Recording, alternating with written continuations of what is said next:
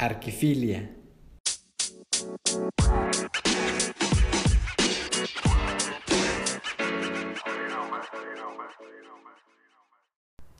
Hola, ¿qué tal? Hola a todos, bienvenidos al podcast El Proceso Creativo de Arquifilia.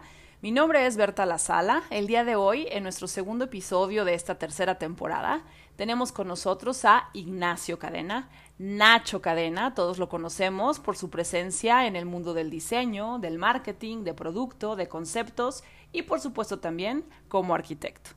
Ha sido un gusto charlar con él un poco de sus más de 20 años recorridos en este mundo de la creatividad y del diseño, escuchar su forma de pensar, de llevar a cabo su trabajo y por supuesto de su proceso creativo. Él es creador de conceptos como Cielito Lindo Café en México, los restaurantes El Hueso, La Leche, eh, la reconstrucción de ciertos conceptos como la Churrería del Moro, por ejemplo, muy famosa en la Ciudad de México. Proyectos urbanos en México y en el extranjero también son algunos de los temas que tocamos en este episodio.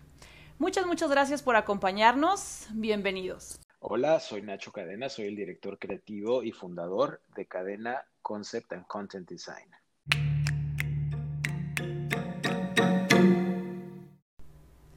En estos momentos que atraviesa el mundo, ¿qué tiene que decir, qué tienen que aportar los creativos? ¿Tiene cabida el diseño? Esto es lo que Nacho Cadena nos dice. Me dedico a lo intuitivo y a lo emocional. Te he escuchado decir un par de veces que el diseño tiene la capacidad real de cambiar al mundo. Em, estos 20 o más de 20 años que tienes resolviendo problemas, ¿Crees efectivamente? ¿Sigues creyendo en eso desde el principio hasta, hasta el día de hoy? Yo creo que sí, definitivamente me encantaría creer que, que, mi profesión es relevante, pero creo que más allá que eso, creo que las grandes empresas y estas transformaciones han venido de las grandes empresas, ni siquiera te diría que de las pequeñas. Entender que, el, que la actividad creativa y la imaginación adquiere un rol fundamental en las organizaciones y por eso empiezan las creaciones de los puestos como los Chief Creative Officers, los CCOs y todo este tipo de puestos que tienen mucho que ver con pensar en lo que viene. Y hoy, hoy más que nunca creo que la pandemia nos ha puesto en un lugar de, de reconfigurar nuestra condición como seres humanos y por supuesto de rediseñar la manera en cómo vamos a, abordar nuestras vidas de aquí en adelante, ¿no? Entonces creo que esto requiere muchísima imaginación y creo que los creativos en cualquiera de las disciplinas eh, tenemos mucho que decir y tenemos mucho que aportar hacia, hacia el futuro de cómo vamos a redefinir la manera en que, en que vivimos, en que convivimos, en que trabajamos y en cómo colaboramos. Maravilloso. Te escucho, te he escuchado hablar con Apremio sobre el, el futuro del planeta por, ahí escuché más de una vez que decías, es que somos muchos. Eh, más vale que tengamos en cuenta esto porque somos bastantes. Entonces, ¿te interesan mucho estos temas también? Me interesa mucho porque creo que hay que aprender a, convivir, hay que aprender a relacionarnos, hay que aprender y a darnos cuenta que tampoco hemos resuelto muchísimos temas de, de nuestra condición social, de nuestra condición de convivencia social, de que somos todos muy distintos, de que, de que se vale ser distintos y que además es fundamental estas diferencias, pero también hay una gran parte que nos acerca, hay una gran parte de, del conocernos que nos hace pensar que tenemos las mismas inquietudes, que tenemos los mismos sueños, que tenemos los mismos problemas que resolver y que tenemos las mismas ambiciones y también que tenemos las mismas ganas de conectarnos con nosotros mismos y con los demás de formas relevantes. Tienes toda la razón. Yo quiero ser feliz. ¿Tú qué quieres? Yo creo que todos queremos ser felices y finalmente cuando, cuando lo puedes resumir eh, la vida en, en, en, en, algo tan básico como eso, pues es hermoso, ¿no? Entonces, qué bonito ser feliz con lo que haces, qué bonito ser feliz en el lugar donde vives, con las personas que convives, con tu contexto inmediato, con, tu, que, con tu quehacer cotidiano, eh, con el poder hacer realidad tus sueños. Entonces, esta búsqueda creo que es la misma para todos. Yo creo que sí. Creo firmemente que cada persona estamos aquí en este momento con todo un acervo de vida que hemos recopilado a través de los años que nos han tocado vivir. ¿Qué hacemos con esas experiencias? Pues bueno, los invito a escuchar un poco de todo este cúmulo de Nacho Cadena. Oye, Nacho, eh, seguramente eres arquitecto y seguramente estudiaste, no te quiero yo calcular la edad, pero estoy segura que estudiaste por ahí de los fines de los ochentas o noventas tempranos, si no me equivoco. Más o menos, sí, sí, sí, sí. Entonces, eres así como adulto contemporáneo. Entonces, quiero decirte algo. Generalmente no nos enseñaban en la escuela. Bueno, yo veo que se parece poco eh, lo que nos enseñaban en la escuela a lo que veo que hoy es tu trabajo. Te veo más en el área pues, de diseño, de la mercadotecnia, del producto, eh, siempre generando un impacto muy fuerte en un enfoque multidisciplinario y no exactamente nada más dedicado al diseño pues, de los espacios habitables, ¿no? ¿Cómo llegaste hasta este punto? ¿Cómo fue esta, esta transición o, así empezaste? ¿Cómo fue esto? Cuéntanos un poco, por favor. Mira, yo creo que a mí me, yo odiaba la escuela. la, escuela, como tal. Eh, yo desde muy pequeño salí de mi casa, desde los 12 años, y me fui a Chicago la primera vez. Y de ahí no paré. realmente me fui a estudiar a muchas escuelas, a estudiar muchas cosas, desde artes plásticas, diseño industrial, cine. Entonces tuve la fortuna de tener un padre que nos dijo a nosotros, yo nunca les voy a dar un auto deportivo, son una familia de siete hermanos, yo nunca les voy a dar un auto deportivo, pero siempre voy a, intentar darles educación. Entonces, a donde quieran ir, yo, yo me tengo que arreglar y ese es mi compromiso con ustedes, ¿no? Pero eres un niño a los 12 años. Sí, era un niño. ¡Wow! Cuando, cuando mi padre me dejó por primera vez en Chicago para que aprendiera inglés y que me hiciera hombre. Ok. Y no, no era cuestionable, esas cosas no, son, no, no se preguntaban, ¿no? simplemente las hacías. Sí, em, y después de, de, realmente, ahí inicia yo creo que mi condición nómada en el mundo, donde realmente nunca me detengo, eh, me gusta mucho moverme, viajar eh, y, y, conocer muchas cosas, ¿no? Entonces, estas esa hambre por, por, por, el movimiento desde muy pequeño se me alimentó y entonces empecé a hacer muchas cosas desde muy niño. a los 15 años fundé una marca de ropa, eh, yo iba a Estados Unidos, compraba las telas, contraté a algunas eh, eh, mujeres que me hacían los patrones, yo los diseñaba, pero ellas ejecutaban, entonces empezaba a vender ropa. Después me dediqué también a la música grabé discos, eh, después me dediqué a diseñar objetos, muebles, a las artes plásticas, a, la multimedia. Pero estás de acuerdo que te gustaba esa parte, esa, esa área de, expresión, de creatividad, no te dedicaste a la abogacía, ni tampoco a la contaduría. No, porque yo también fui de los afortunados que desde muy niño sabía lo que quería hacer. Yo sabía que quería estudiar arquitectura de alguna forma pero mientras tanto pasé por muchas otras cosas. Y entonces eh, hacía videos para MTV, eh, hacía documentales. Eh, y finalmente después estaba yo viviendo en Nueva York cuando mis hermanos me, se fueron a estudiar a Monterrey, al TEC de Monterrey, y me dijeron, ¿por qué no te vienes para acá? Hace mucho tiempo que no estamos juntos.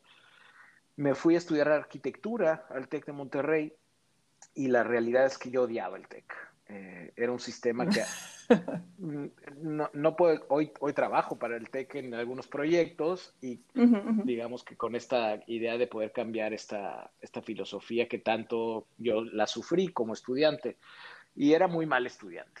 Eh, y, pasaba y todo me iba bien, pero realmente la escuela no, no me había enganchado. Hasta que después decido, a seis meses de graduarme, decido terminar mi escuela ahí porque yo ya no podía más. Y me voy a estudiar a Los Ángeles, una escuela que se llama SciArc, donde, donde yo era el primer mexicano que estudiaba en esa escuela.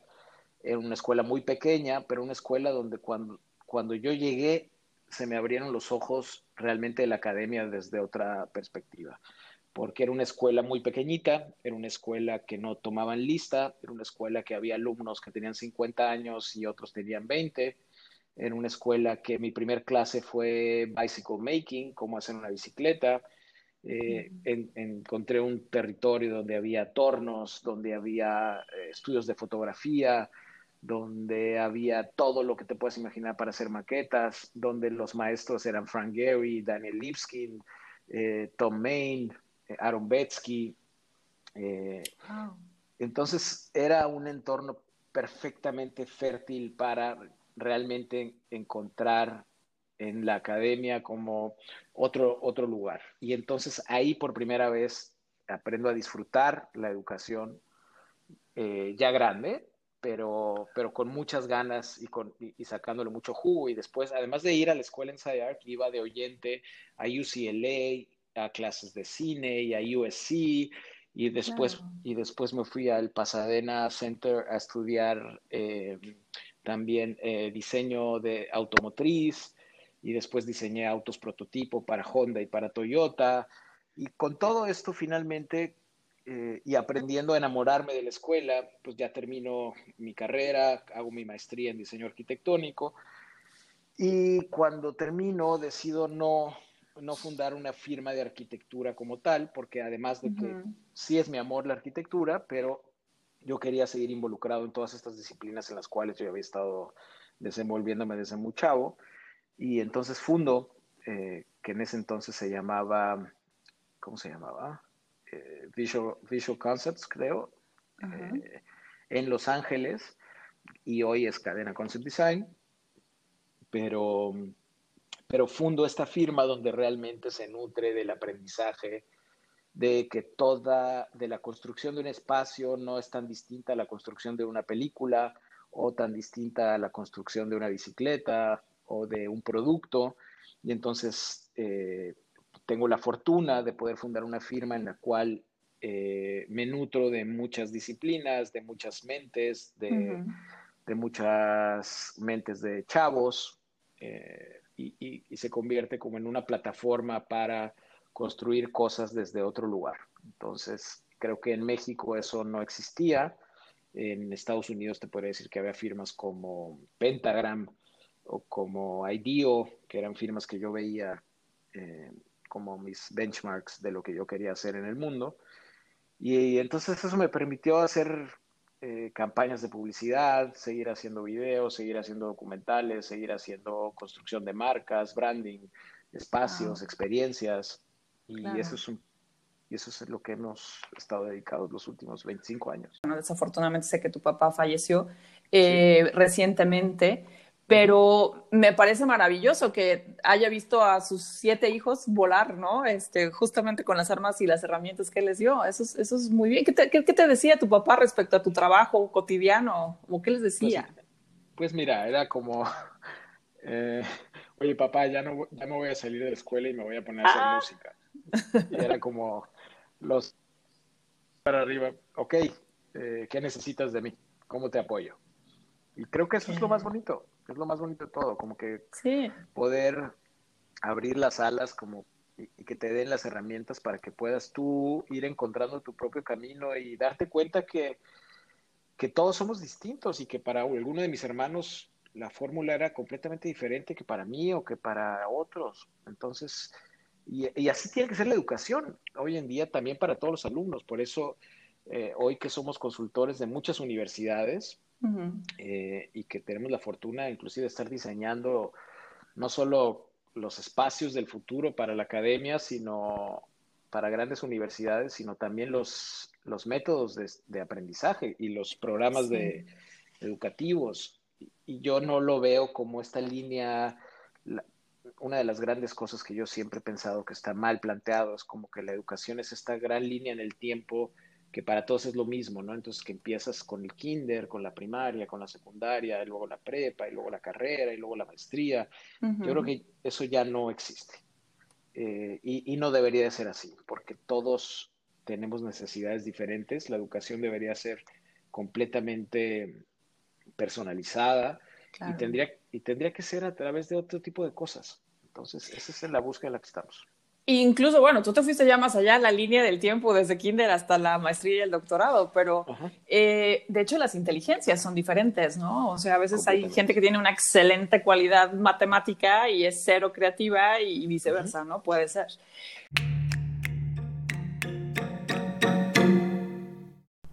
Platico con Nacho, eh, cada diseño tiene una historia detrás, todo un estudio. Ustedes, que también son creativos, que son los expertos, saben que lo que se ve es apenas la síntesis de todo este trabajo que existe detrás. ¿Cómo darlo a conocer a quienes finalmente lo viven? ¿Es importante? ¿Es necesario? ¿Ustedes qué opinan? De este tema hablamos en este fragmento. Eh, veo en tu trabajo que, siempre hay abstracción del diseño, ciertos detalles, pero sobre todo tienes la parte del valor agregado, creo, ¿no? Y, me doy cuenta por todo lo que, bueno, algunas cosas que leí o vi eh, tuyas anteriores, em, que siempre hay una historia detrás eh, que siempre hay una historia detrás del producto o que platicabas, sí, es cierto, también vi la parte ese del diseño de nuevos espacios educativos que te habías metido desde el mapa curricular, pero también el espacio ya de convivencia, porque un salón, un escritorio, ese tipo de cosas me llamó la atención. Eh, la botella de agua, eh, la atmósfera del restaurante al hueso, por ejemplo, ¿no? o el churro con chocolate del moro.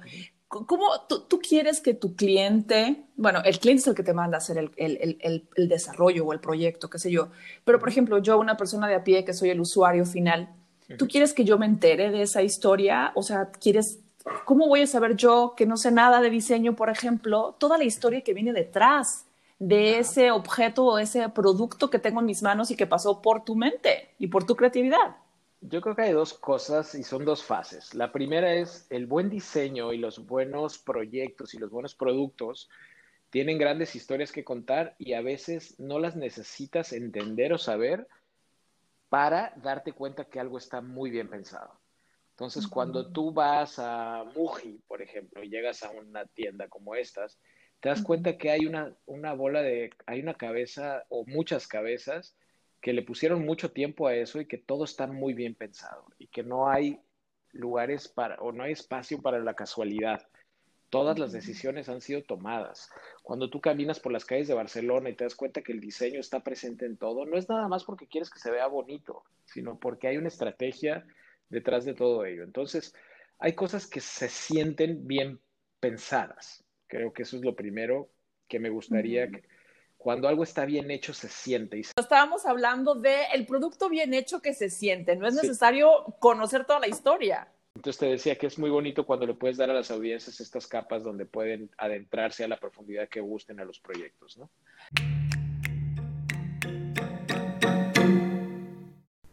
Y llegamos al punto medular de este podcast, el proceso creativo. Y bueno, pues justamente le pregunto eso, ¿el proceso creativo es igual para todo tipo de proyectos? Eh, nos habla un poco de empezar. Me dice que ve la vida como un lienzo en blanco, bueno, ve el proyecto como un lienzo en blanco.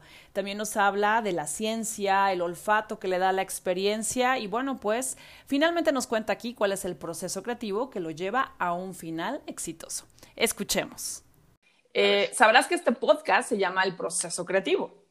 Entonces, quisiera preguntarte, bueno, pues ¿cuál es tu proceso creativo? ¿Es el mismo para todos los proyectos? ¿Es el mismo eh, en, cadena concept design o depende del rubro? Eh, cuéntamelo todo. Mira, yo cuando me preguntan qué has hecho los últimos 25 años, me he dedicado a no hacer proyectos, pero sí a diseñar una metodología de trabajo. Esta metodología de trabajo no es la misma para todos los proyectos. Sí sienta las bases, pero tiene la flexibilidad que te permite eh, muchísima libertad en el sentido de que cada producto y cada proyecto es completamente distinto. Entonces, el proceso creativo para cada uno de los proyectos es completamente diferente. Esa sí es la realidad, porque los retos son muy diferentes. Eh, inclusive cuando tienes clientes que están haciendo cosas muy cercanas, inclusive hasta competidores entre ellos. Entonces, esta metodología me permite tener, lo que hace es, me permite equivocarme un poquito menos, eh, me permite ser más em, empático con los procesos, con los clientes, me permite eh, que los equipos involucrados puedan desarrollarse desde todas, desde, desde todas sus capacidades. Entonces, es una búsqueda porque cada proyecto se lleve lo mejor de nosotros y que todos los clientes tengan lo mejor de nosotros y completamente distinto a cualquier otra cosa que hayamos hecho antes. El proceso creativo inicia poniéndonos en blanco completamente. Eh, creo que aunque vayamos a diseñar un hotel nuevo, eh, y ya hayamos diseñado muchos hoteles, eh, realmente este proceso lo que hace es decir, no sé nada de hoteles y quiero volver a empezar. Y entonces, por empezar con una hoja, con un lienzo en blanco, creo que ese es el primer punto importantísimo. Y después, el proceso creativo, pues tiene muchas rutas, ¿no? Para, para algunos proyectos y para muchas personas son completamente distintos. Esta metodología te permite que trabajemos todos desde los frentes que nos hacen más fuertes. Si para mí eh, encontrar la inspiración de los proyectos en la música es el camino, probablemente, bueno, pues a lo mejor esos son los puntos de partida. Pero no lo sé, cada proyecto es un reto diferente. Eh, lo que sí te diría es que el proceso creativo no es un bicho que sea fácil de leer. Creo que lo más importante de entender al proceso creativo, y creo que eso sí se lo aprendí muy bien yo a los americanos, es el trabajo duro. Eh, no hay que sentarte a esperar a que te inspires en algo porque eso nunca va a llegar. La inspiración no llega sola. Eh, y también lo decía Picasso, ¿no? Picasso decía que cuando la inspiración llegue, que me encuentre trabajando. Y eso sí es verdad, porque no, no, no me puedo esperar a que las musas me iluminen y tampoco me puedo sentar a trabajar de noche porque tengo que cumplir con tiempos, con presupuestos, con pipelines de trabajo, con eh, timelines que hacen redituable los proyectos dentro de mi oficina, porque mis clientes también tienen que cumplir con fechas. Entonces, hay una... yo sí me he dedicado también estos últimos 25 años a romper ese paradigma de que los creativos somos estos seres que trabajan de noche y que esperan a, a inspirarse o a o a fúmate otra, ¿no? Es clásico de los clientes, pues a ver qué te fumas, ¿no? Para sacar algo diferente. Pues no se trata de eso. Se, trata, se trata de ser muy asertivo, se trata de ser, por un lado, muy científico eh, y muy estudioso, y por otro lado, ser completamente libre, intuitivo y ver qué pasa, ¿no? Pero yo no puedo llegar a vender a mis clientes mis tentáculos maravillosos que tienen la fórmula y la llave del futuro, porque porque sería arrogante primero y porque tampoco es verídico. Entonces, lo que sí puedo vender, vender por una parte es ciencia y por otro lado sí puedo vender un buen olfato, que, que eso se prueba con los años también. El éxito de los proyectos es la suma de el trabajo científico, el trabajo empírico, el trabajo arduo, eh, la buena intuición, eh, y, de, y de nuevo, old fashion este, creativity, ¿no? O sea, el poder tirarte al agua y, y explorar. La exploración es fundamental.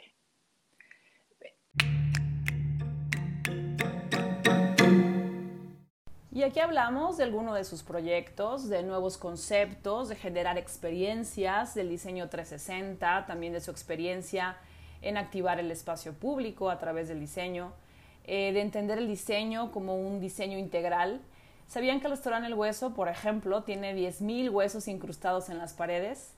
De estas y otras cosas interesantes hablamos en este segmento. Espero que les guste tanto como a mí. Los invito a escucharlo. Em, eh, háblanos de algún proyecto que te, que, te venga a la mente, que te guste, que, conozcamos un poco más de él. ¿Podrías? Sí, claro. Bueno, estos proyectos que empezamos a desarrollar Héctor Esrao y yo en conjunto con Esrao Mascadena, son una serie de proyectos que están pensados para activar los espacios públicos y precisamente para buscar cómo podemos conectar a través del diseño eh, como comunidades. Y, muy, son, proyectos muy lindos, muy retadores y, muy dinámicos. Eh, mi casa y yo casa, los trompos, eh, la, musidora, y así hemos tenido una serie de proyectos que, que han sido diseñados precisamente con este objetivo y que también tienen un carácter nómada y que han viajado por todo el mundo, eh, precisamente activando espacios públicos y con la intención de conectar a las personas. Entonces, eh, esa, son muy lindos porque son muy libres y porque, aunque tienen objetivos claros desde un punto de vista comercial, también tienen objetivos que no persiguen generar dinero, sino que buscar un bienestar común que es muy bonito. Entonces, por ejemplo, mi casa y yo casa, como bien dices, nace como una comisión del Museo de Arte Contemporáneo de Denver, eh, perdóname, de Atlanta. y es tan exitosa nuestra intervención con este proyecto en el espacio público de la ciudad que de repente se empieza a mover por la ciudad de Atlanta y después nos empiezan a comisionar esta misma pieza para que empiece a viajar por el mundo. Entonces viaja por China, se va a Houston, eh, viaja por distintos lugares de Texas, se va a California, se va a Nueva York, se va a New Jersey, eh, viaja a España, viaja a México, viaja a Sudamérica. Y, y cada vez es completamente distinto lo que sucede en los espacios y cómo la, y cómo la gente la recibe, pero, pero también siempre como con esta, eh, este objetivo final de generar alegría, ¿no? Y no está diseñado para, para niños, pero los niños lo entienden de una forma y los adultos lo entienden de otra forma. Y, y, luego lo más bonito de mi caso de casa es que luego termina convirtiéndose en refugios en Oaxaca para la gente que perdió sus casas con el temblor.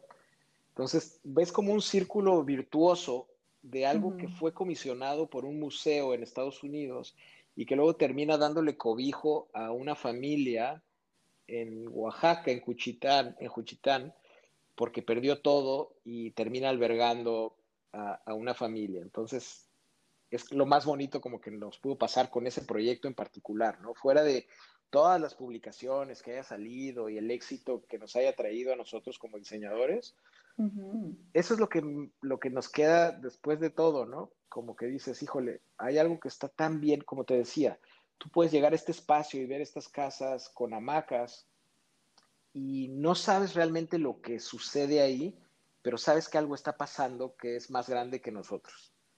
Y no tiene nada que ver con que con, nos, con Héctor o conmigo como diseñadores, tiene que ver con entender perfectamente las posibilidades de lo que podemos hacer cuando ponemos nuestras cabecitas a pensar juntos y a buscar el bien común.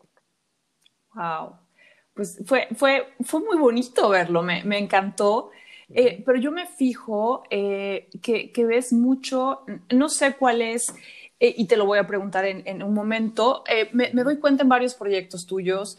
Por ejemplo, em, dices en el restaurante El Hueso aquí en Guadalajara. Eh, desde el mandil, el menú, este, el detalle más mínimo, la forma de, cómo están los comensales, bueno, la disposición para los comensales, la parte del diseño de interior. Em, te, te, fijas mucho en el detalle, es como, es como ver todo el diseño, no solamente, bueno, no nada más voy a hacer el diseño interior, sabes que también me voy a fijar en el menú y también me voy a fijar en, lo que usa el chef, este, cómo se viste.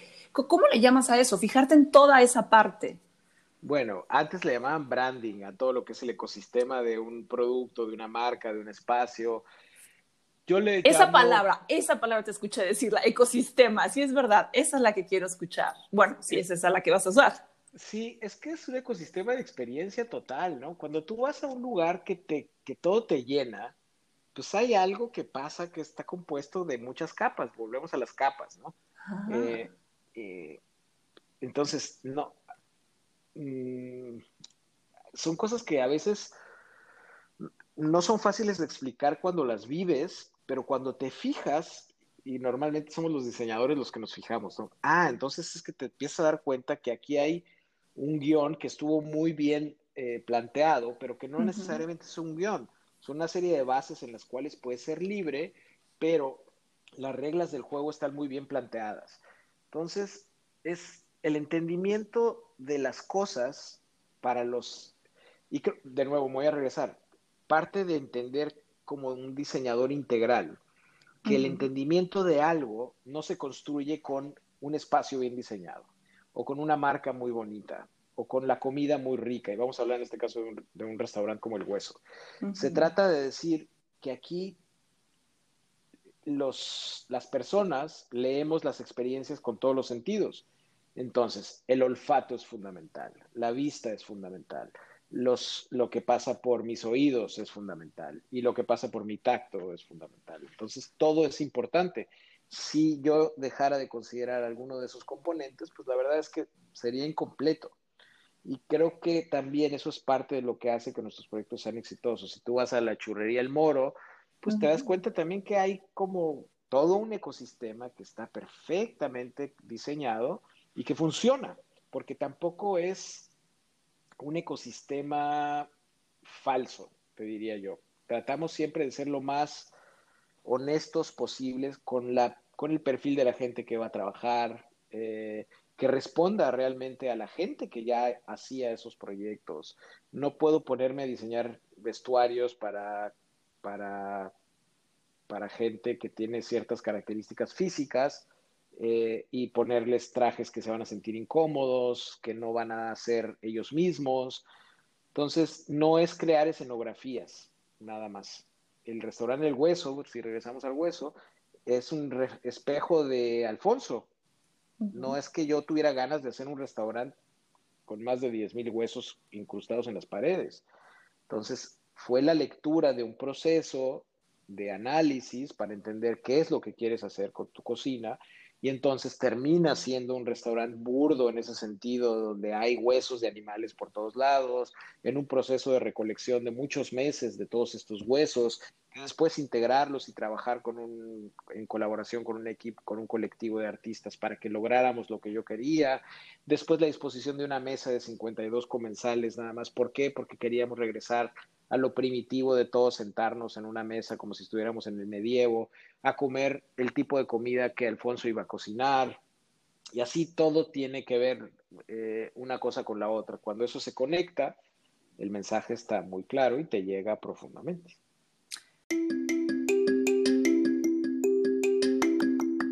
Eh, es clásico. Yo te digo, es una sección rápida, yo te digo algunos eh, conceptos y tú me contestas si puedes con una palabra o con lo primero que se te venga a la mente. ¿Te parece? Me parece. Sale, pues, empiezo. Tu medio de expresión. Muchos.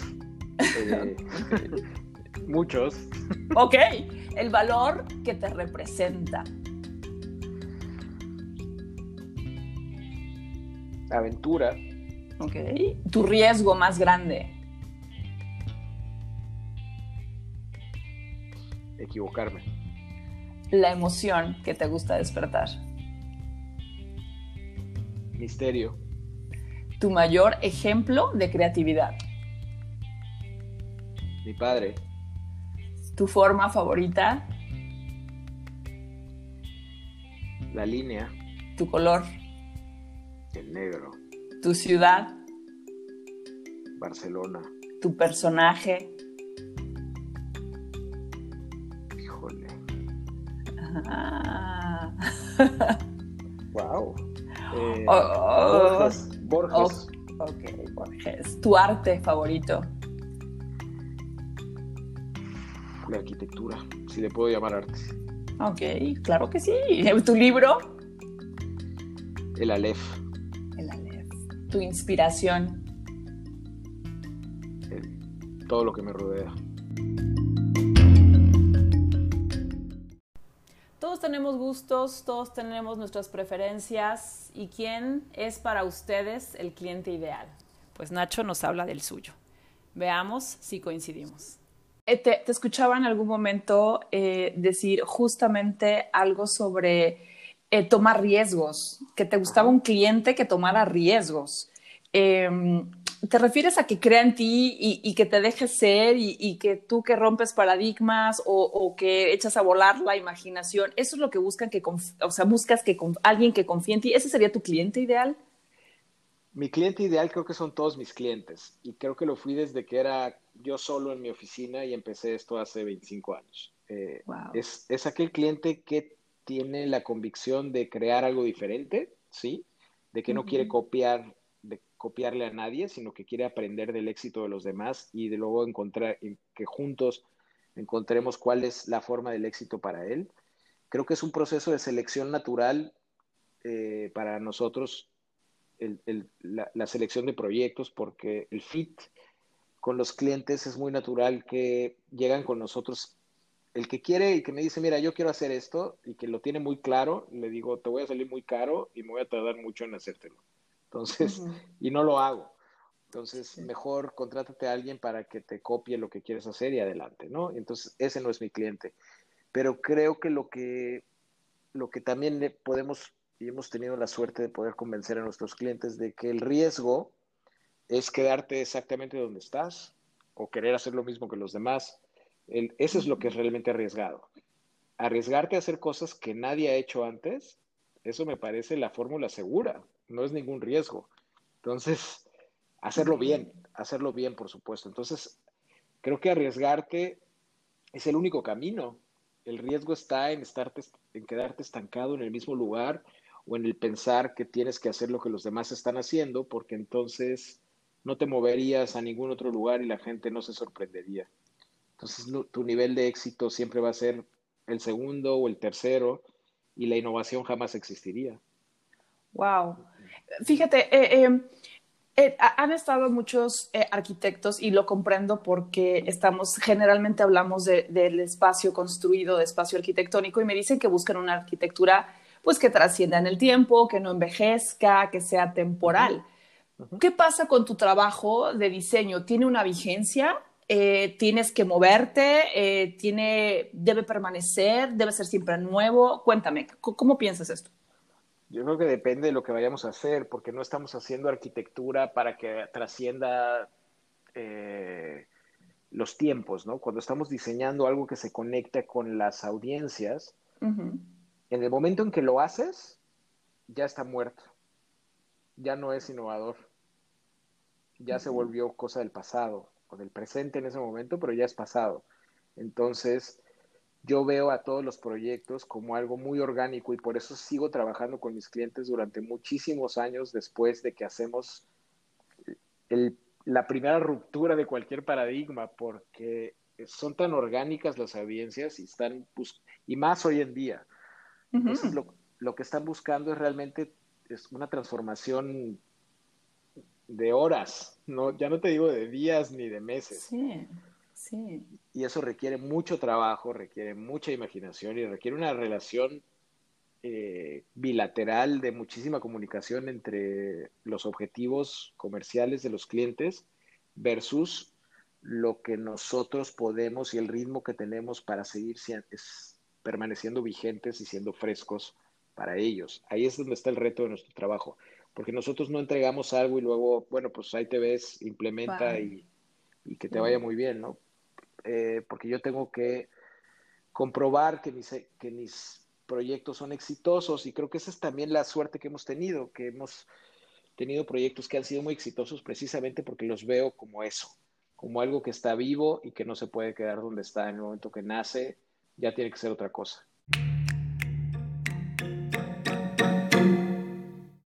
E inevitablemente, pues mencionamos el momento que estamos viviendo a nivel mundial. ¿Cómo ha sido su práctica profesional en este tiempo de pandemia? Y también cómo cree que será post pandemia, si se llega a ese momento. ¿Qué pasa en el mundo de la creatividad y por qué nos menciona la palabra desaprender? Bueno, sería una tristeza que no influyera. Creo que parte de lo que hay, como todas las, las, monedas que tienen dos caras, ¿no? Es una, es una tragedia lo que ha pasado y lo que está pasando en el, desde el punto de vista social, desde el punto de vista de vidas perdidas, desde el punto de vista económico. Nos va a costar mucho trabajo recuperarnos de esto. Pero por otro lado, es una oportunidad, y yo la veo y así la leo, para realmente darnos cuenta de todo lo que no hemos hecho bien. O sea, es un momento de pausa para el mundo completo.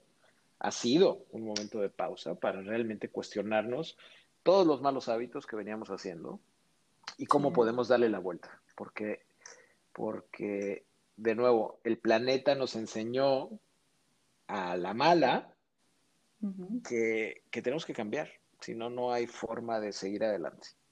Pero somos muchos eh, y necesitamos entendernos de maneras distintas. Y nuestra práctica profesional también se tiene que transformar.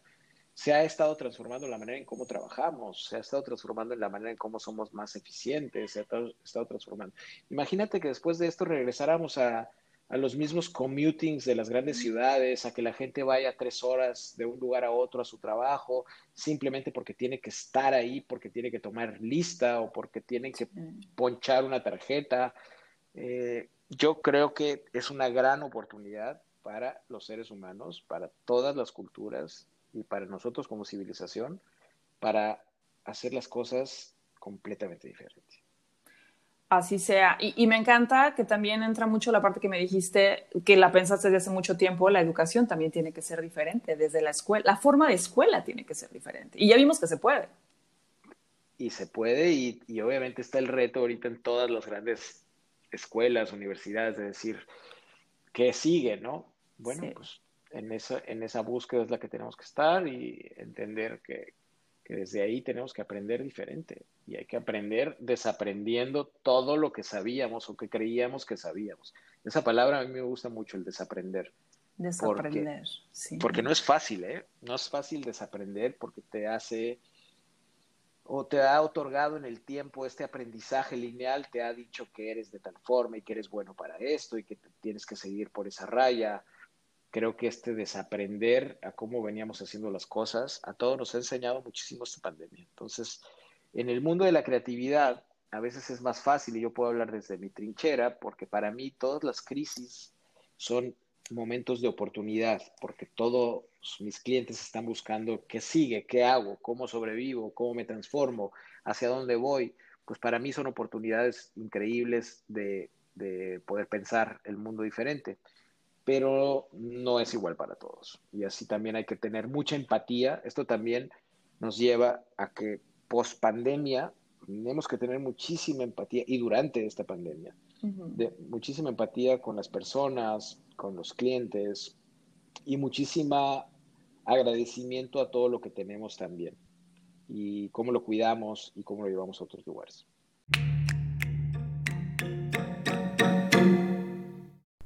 Y bueno, pues antes de despedirnos, le pregunto que si se considera un tipo reflexivo.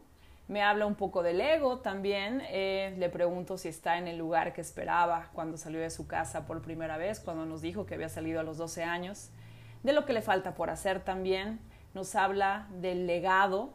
Y bueno, pues finalmente eh, le doy las gracias por estar aquí con nosotros. No, no, probablemente no.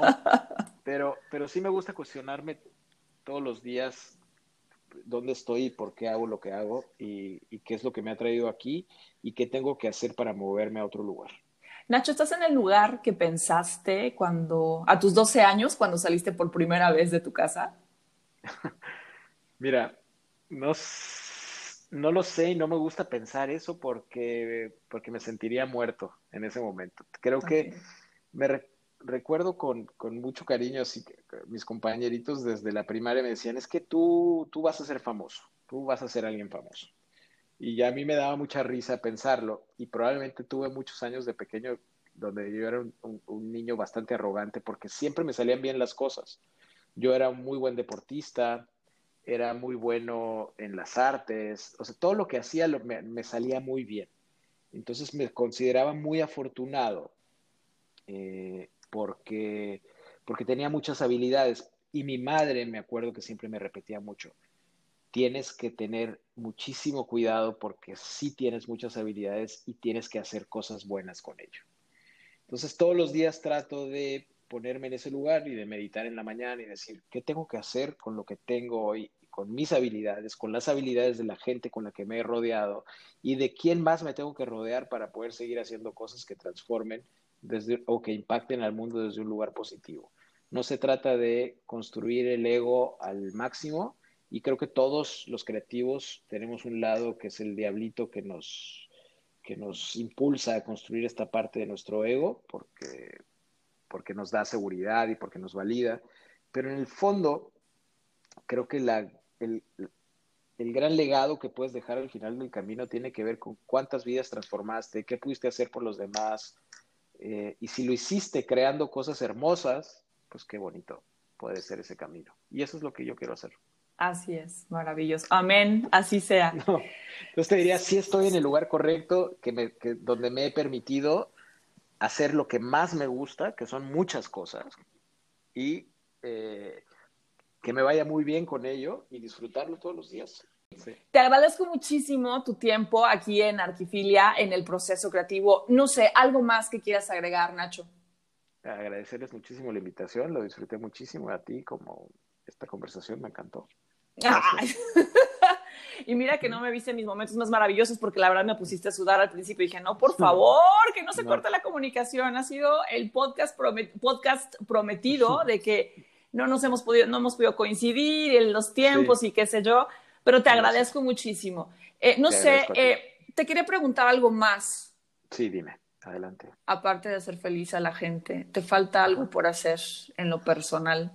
Uy, me faltan tantas cosas por hacer, no tienes una idea. Yo soy una persona que me levanto todos los días a, cultivar mi cabeza, mi físico para poder estar fuerte, para que tenga muchos años, que me vaya donde yo pueda hacer muchas cosas que me faltan por hacer todas, me faltan todas por hacer. Y así será, y así será, y las cumplirás una a una, y luego vendrá otra más que, te, que se te ocurra. Sí, así será. Mil, mil gracias. Te mando un abrazo, Nacho. Muchas, muchas gracias por tu tiempo, por, por haber estado aquí con nosotros. Un abrazo. gracias, Berta. Un beso. Bye. Pues muchas gracias por llegar hasta este punto. ¿Qué les pareció? Gracias por escuchar el podcast de Arquifilia, El Proceso Creativo. Es un gusto encontrarnos de nuevo en esta nueva temporada, la 3. No se pierdan las publicaciones y links sobre nuestros invitados al podcast en las redes sociales de Arquifilia y de la Sala Mazorosco Arquitectos. A nombre de los arquitectos Guillermo Orozco, Carlos La Sala, de todo el equipo de la Sala Más Orozco, les deseamos felices fiestas, un mejor año 2021, salud y bienestar para ustedes y sus familias. Hasta el siguiente episodio.